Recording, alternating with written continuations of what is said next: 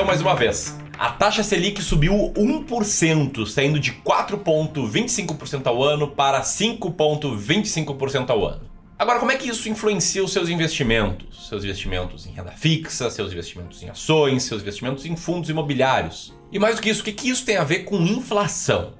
Bom, é sobre isso que eu vou falar aqui nesse vídeo. Vou falar sobre esse aumento da taxa Selic e os impactos nos seus investimentos para que você, com base nessas informações, consiga tomar as melhores decisões para o seu futuro, para construir um grande patrimônio para lá na frente dar muita liberdade e tranquilidade financeira. Se você caiu de paraquedas aqui nesse vídeo, prazer, meu nome é Ramiro Gomes Ferreira, sou gestor profissional de investimentos, credenciado pela CVM e cofundador do Clube do Valor. E se você curtir esse vídeo aqui, senta o dedo no like. Tamo junto? Então vamos lá.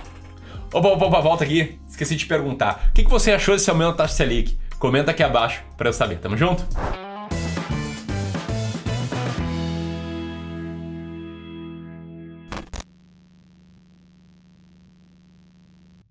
Então antes de mais nada, tá? Para alinhar todo mundo, botar todo mundo aqui na mesma página, eu vou explicar o que é a taxa Selic. Tá? A taxa Selic é a taxa básica de juros e por ser a taxa básica de juros, ela representa o retorno que o investidor pode esperar ao investir no ativo com o menor risco possível, que é um título público de código LFT, que é conhecido como Tesouro Selic, lá na plataforma do Tesouro Direto. Esse é o ativo que tem o menor risco de calote e é o ativo que tem o menor risco de volatilidade, né? E praticamente todos os dias sempre sobe numa linha estável, rendendo exatamente qual é o valor da taxa Selic. E além disso, a taxa Selic acaba sendo o parâmetro para uma outra taxa chamada de CDI, que é praticamente muitas vezes exatamente idêntica à taxa Selic, que aí está atrelado a vários outros ativos do mercado financeiro, como rentabilidade de CDBs, de LCIs, de LCAs, da própria poupança, enfim, vários outros pontos. Beleza? Alinhamos o que é a taxa Selic. Agora, Ramiro, me explica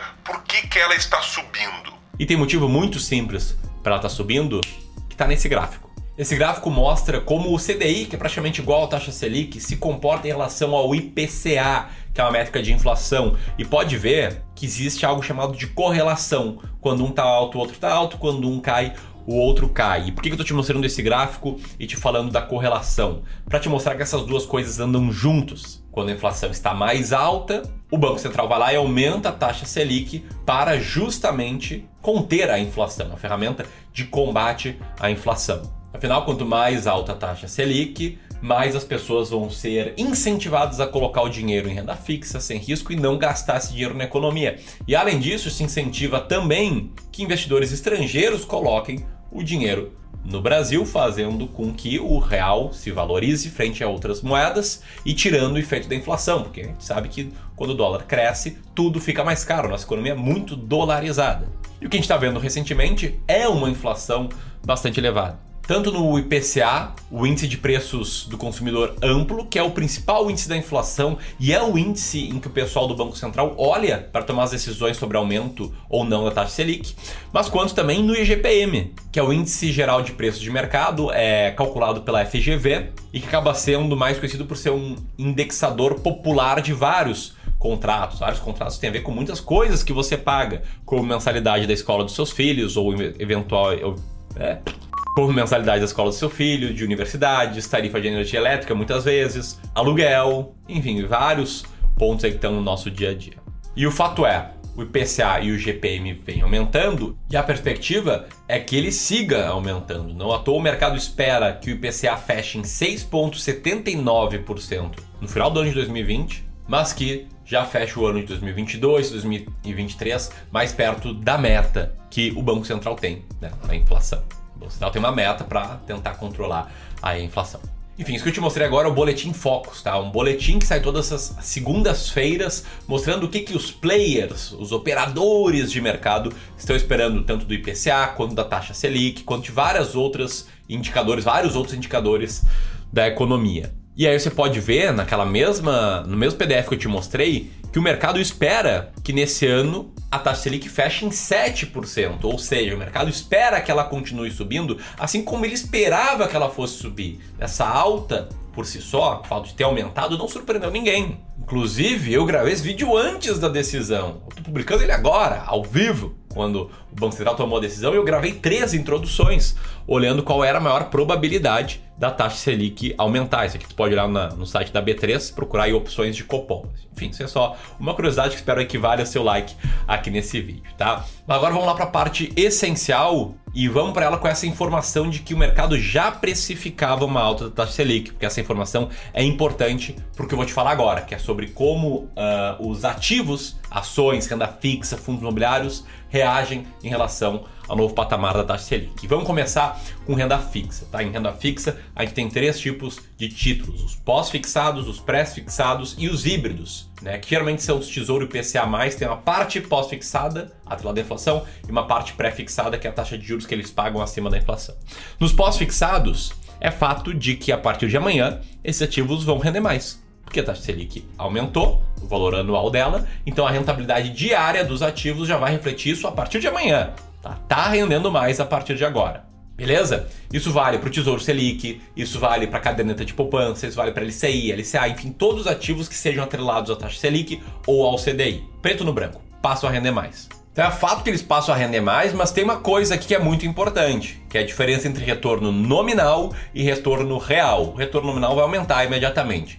O retorno real, o que, que ele é? É o retorno nominal descontado da inflação. É o quão mais rico você ficou. E é isso que vale aqui nesse jogo de acumulação patrimonial. Né? Não adianta você ter, sei lá, 100 mil reais no ano, acabar o ano com 115 mil reais se a inflação foi de 15%. Quer dizer, os seus 115 mil reais compram a mesma coisa que os 100 mil compravam no início do ano. O que interessa aqui é o ganho real. Beleza? Então sempre fica de olho também no quanto está rendendo acima da inflação esses ativos. Vamos lá. Títulos pré-fixados e híbridos. Tá? Esses títulos, como o Tesouro Prefixado, o Tesouro IPCA+, eles, em tese, tendem a sofrer. Então deixa eu mostrar aqui porque que eu falei isso, tá? Tô aqui no gráfico, gráfico bugado do Tesouro Nacional, do ativo Tesouro prefixado com juros semestrais, vencimento 2031. Você pode ver que quem investiu nele há um ano em 2020, investiu para receber uma taxa de 6,5% ao ano. E qual é o grande ponto aqui? Tá? Se a taxa Selic média ficar acima do que isso, ou seja, ela seguir subindo até 7, 7,5, 8 e ficar lá até 2031, esse cara no relativo vai estar perdendo dinheiro. Assim como se a inflação, o IPCA, ele ficar consistentemente alto, consistentemente acima de 6,5% ao ano, esse cara, em termos reais, também está perdendo dinheiro. Então, esses ativos, eles em tese tendem a sofrer. Só que tem um ponto bem importante aqui, é que o que guia a taxa desses ativos não é a taxa Selic de hoje, e sim a expectativa de qual vai ser a taxa Selic no futuro. E você pode ver que nos últimos 30 dias a taxa oferecida por esse título ela subiu, ela saiu de 9,22 para 9,63. Ou seja, hoje os investidores só investem nesse ativo se receberem um pagamento maior, porque a expectativa de taxa Selic futura subiu nesse prazo. E aí, nesses ativos de renda fixa é importante destacar que o preço é inversamente proporcional à taxa. Então, o cara que investiu há um mês nesse título, ele tá sim perdendo dinheiro. Ele comprou o título a R$ 1.049, agora está R$ 1.031. Então, é um ponto muito importante para você entender. A renda fixa pré-fixada ou híbrida, ela tem volatilidade no curto prazo. A renda é fixa, mas o retorno não é garantido todos os dias, etc. Só é garantido para quem segurar até o vencimento, beleza? Então esse é o impacto em Renda fixa, renda fixa que por sinal nunca morreu e nunca renasceu, porque ela não morreu antes, tá? Esquece essa bobagem. Renda fixa é muito importante sim para investimentos de curto prazo, de médio prazo, inclusive de longo prazo, dependendo da sua tolerância ao risco. Até já vou falar mais sobre isso. Mas antes eu quero falar sobre renda variável e sobre ações. Tá? E aí a gente tem cenários assim, tem pontos positivos e pontos negativos. Do lado negativo, taxa Selic mais alta, mais pessoas emprestando dinheiro para o governo, menos dinheiro, menos dinheiro em circulação, menos pessoas consumindo de empresas. Por outro lado, esse mesmo fato tem uma visão positiva, que é conter a inflação. A hiperinflação, inflação muito alta, se ela descambar, ela atrapalha todo mundo, toda a população, toda a, todas as empresas, todo mundo fica mais pobre com isso. Ninguém está ganhando com a inflação muito alta. Então, conter a inflação por um lado é bom, por outro lado tira dinheiro de circulação.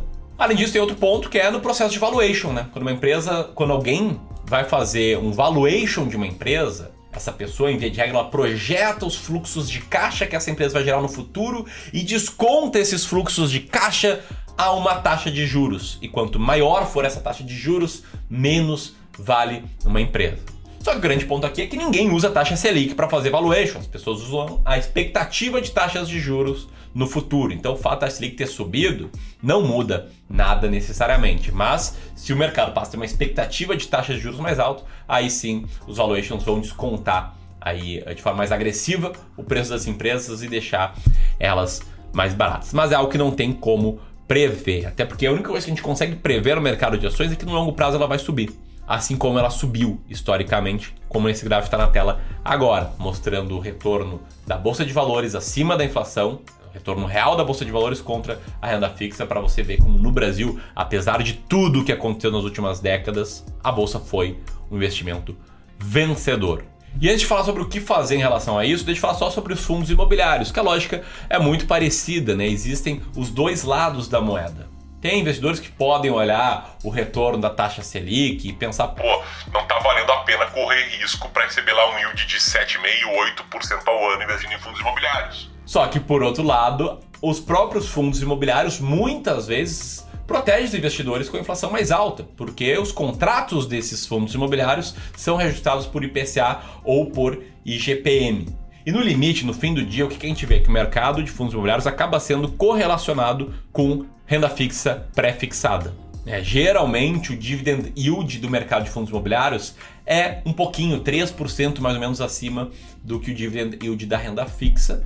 E, assim como eu falei com o mercado de ações, o que está por trás dos fundos imobiliários são imóveis. Imóveis venceram no Brasil no jogo do longo prazo. Faz sentido ter uma parte da sua carteira em imóveis. E sim, no curto prazo pode ir muito mal, mas no longo faz sentido. Assim como eu falei que para muitas pessoas pode fazer sentido sim também investir em renda fixa. Então, Ramiro, como investir? Vamos lá, tá? Antes de mais nada, essa decisão tem que ser tomada com base em você. Não com base na taxa Selic, não com base na notícia do momento, não com base nesse tipo de coisa. Você tem que ter clareza sobre qual uma composição de carteira ideal para você. Aqui no Clube do Valor, por exemplo, na nossa gestora, a gente tem vários clientes que mantêm essa composição de carteira aqui. É uma composição que a gente chama de composição conservadora que é 30% de renda variável, 70% de renda fixa. Essa composição aqui, historicamente, teria tido um retorno bem legal. Teria superado o Ibovespa, teria superado o CDI com risco bem controlado, sim, com certa volatilidade, mas com um retorno aí de 7% ao ano, já descontado IPCA, já descontado custo de imposto de renda, já descontado tudo, né? Quase 8% ao ano de ganho de capital, de aumento do poder de compra. Mas cada pessoa única. Para algumas, essa carteira aqui pode ser a ideal, para outras pode ser uma carteira mais arrojada, para mim uma carteira bem mais arrojada ideal. E eu já vou fechar o gancho que eu quero construir aqui, tá? Mas não sem antes falar que se você quer a nossa ajuda para montar tua carteira de investimentos e montar teu plano e investir para ti e tem um patrimônio grande para investir no longo prazo, 500 mil reais acima disso, aperta aqui nesse link, primeiro link na descrição, porque você vai encontrar lá um formulário de aplicação, aplicação para o nosso serviço de gestão para a gente gerir a sua carteira administrada. É um trabalho muito bacana que agrega muito valor que a gente faz aqui, que está em período de aplicações abertas. Tá? O link eu vou deixar aqui. E para que tenha essa carteira clara, essa alocação de ativos bem formulada, o que, que muda com a taxa Selic mais alta? Não muda absolutamente nada. Não muda porcaria nenhuma. Não é para mudar a forma com que você seleciona ações ou seleciona fundos imobiliários, nem o quanto você investe nisso. O jogo de sucesso nos investimentos não é um jogo de ficar mexendo na tua carteira toda hora. É um jogo de você entender onde é que você quer chegar, seus objetivos, a sua carteira ideal, montar uma alocação de ativos ideal e aí investir com base nessa alocação de ativos. É esse o jogo que vai te fazer construir um grande patrimônio no longo prazo, beleza? Então, se você curtiu esse vídeo, aqui vai estar o link para a aplicação e aqui vai estar o link para um próximo vídeo. Tamo junto, um abraço.